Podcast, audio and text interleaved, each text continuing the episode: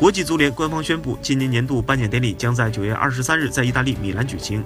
届时，非法将一共颁发十一个奖项，除了年度最佳男女足球运动员、年度最佳男女足教练、最佳进球普利卡什奖、最佳男足阵容公平竞赛奖等外，还增设了年度最佳女足门将和最佳女足阵容。在过去两年，非法年度颁奖典礼都是在英国伦敦举办，